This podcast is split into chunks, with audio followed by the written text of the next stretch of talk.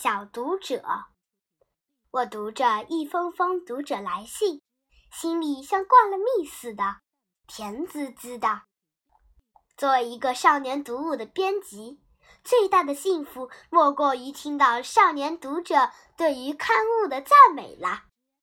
忽然，门外传来轻轻的敲门声。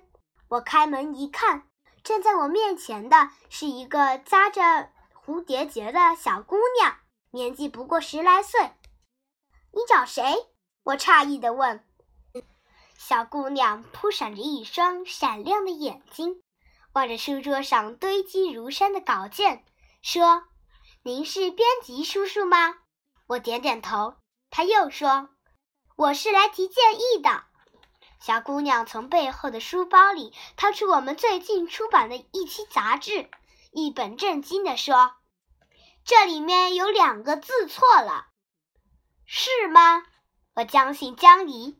“是的，我查过新华字典。”小姑娘抬头看了我一眼，像背书似的说：“十一页第九行，蓝天的蓝应该是蓝色的蓝字。”这里印成兰花的“兰”字，还有七十页第三行，把包公印成包妖。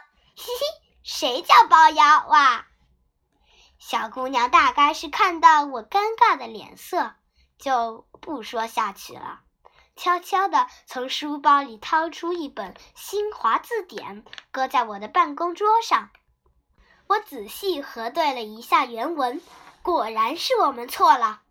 顿时脸上火辣辣的，小姑娘见我不说话，脸上显出不安的神情，小声的问我：“叔叔，我提的对吗？”“对，对，谢谢。”我望着小姑娘红扑扑的脸蛋，笑着说：“你叫什么名字？”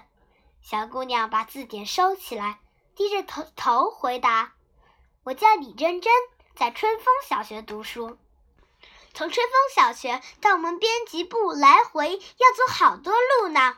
我说：“你就为了两个错别字，特意跑了一趟。”嗯，小姑娘十分认真地说：“你们编的杂志是我们的好朋友。